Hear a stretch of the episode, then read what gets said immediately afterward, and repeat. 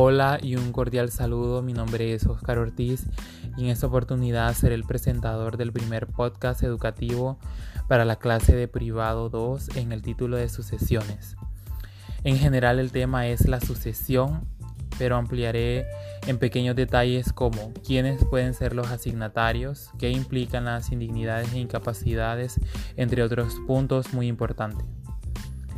Ahora efectivamente para estudiar qué es la sucesión debemos de remitirnos y empaparnos de su concepto. Según la doctrina, la sucesión por causa de muerte, o mortis causa, mejor conocida en el derecho, es una manera de adquirir derechos, bienes y obligaciones que de alguna manera se transmiten por causa del fallecimiento del titular de esos dichos beneficios o derechos. A la persona que fallece o que muere se le conoce como causante o testador. Y las personas que reciben o que suceden al fallecido son conocidas como asignatarios. Más adelante dentro de este podcast vamos a explicar un poco en lo que consisten los asignatarios. Ahora, según el artículo 930, la sucesión por causa de muerte puede ser a título universal y que comprende las herencias y puede ser a título singular que, comprenden los legados. Ahora, hablando brevemente de qué son los asignatarios y qué rol cumplen. Los asignatarios son todas aquellas personas encargadas y responsables por las asignaciones ¿Y qué son las asignaciones? Las asignaciones son las disposiciones de los bienes y que las puede hacer la ley o tanto el desador o causante. Ahora, solo por ejemplificar, una asignación puede ser la administración de una empresa o el mantenimiento de un terreno. En pocas palabras, las asignaciones consisten en la responsabilidad por la adquisición de esos bienes o derechos eh, por la persona que sucede al fallecido. O sea que la, persona que sucede al fallecido debe de cumplir con sus responsabilidades, que son sus asignaciones. Ahora, eh, según el artículo 933, los asignatarios a título universal son llamados herederos y los asignatarios a título singular son llamados legatarios. Eso con relación a lo que hablaba en el artículo 930 anteriormente. Entonces, entendiendo y dejando claro qué son los asignatarios, ahora vamos a conocer a los dos tipos de personas de que no pueden ser asignatarios o mejor dicho, no pueden acceder a una herencia o a un legado. Y esos dos tipos de personas son los incapaces y son, por otra parte, los indignos.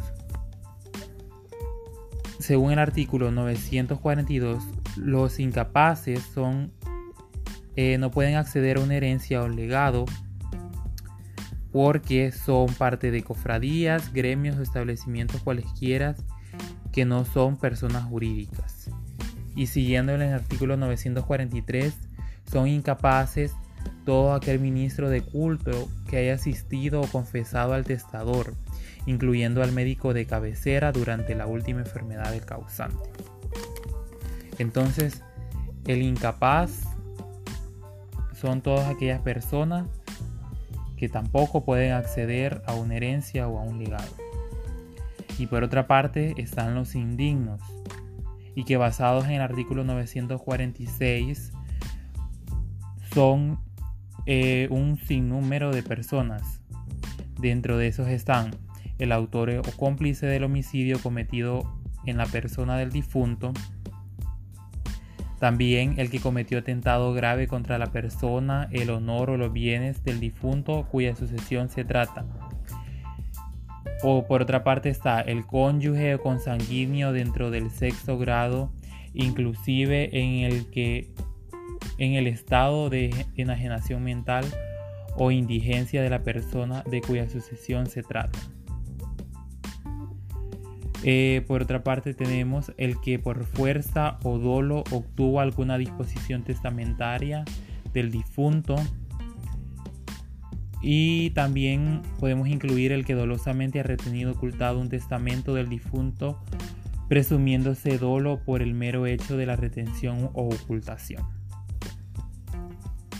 También siguen eh, la descripción de los que son indignos en el artículo 947, que es aquel el que no denuncia o no avisa a la justicia el homicidio cometido en la persona del difunto. Y en el artículo 948, solo por mencionarlo, es indigno a suceder al impúber, demente o sordomudo, siendo llamado a sucederle ad intestato. Eso solo por mencionar eh, de, de, las personas que pueden ser indignos y que tampoco pueden suceder eh, al difunto y que no pueden acceder a la herencia o al legado. También podemos decir y podemos rescatar en el artículo 954 que la acción de indignidad no pasa contra terceros de buena fe. Eso para en el caso de, podemos decir, por ejemplo, de los que mencionaba que ha sido autor de un homicidio. Si existe otra persona que también es incluida en esa herencia o en ese legado y que actuó de buena fe, entonces no se podrá incluir en ese, en ese, dentro de esa indignidad. Entonces, eso es todo por el día de hoy. Eso es todo por este podcast y muchas gracias por escuchar. Feliz día.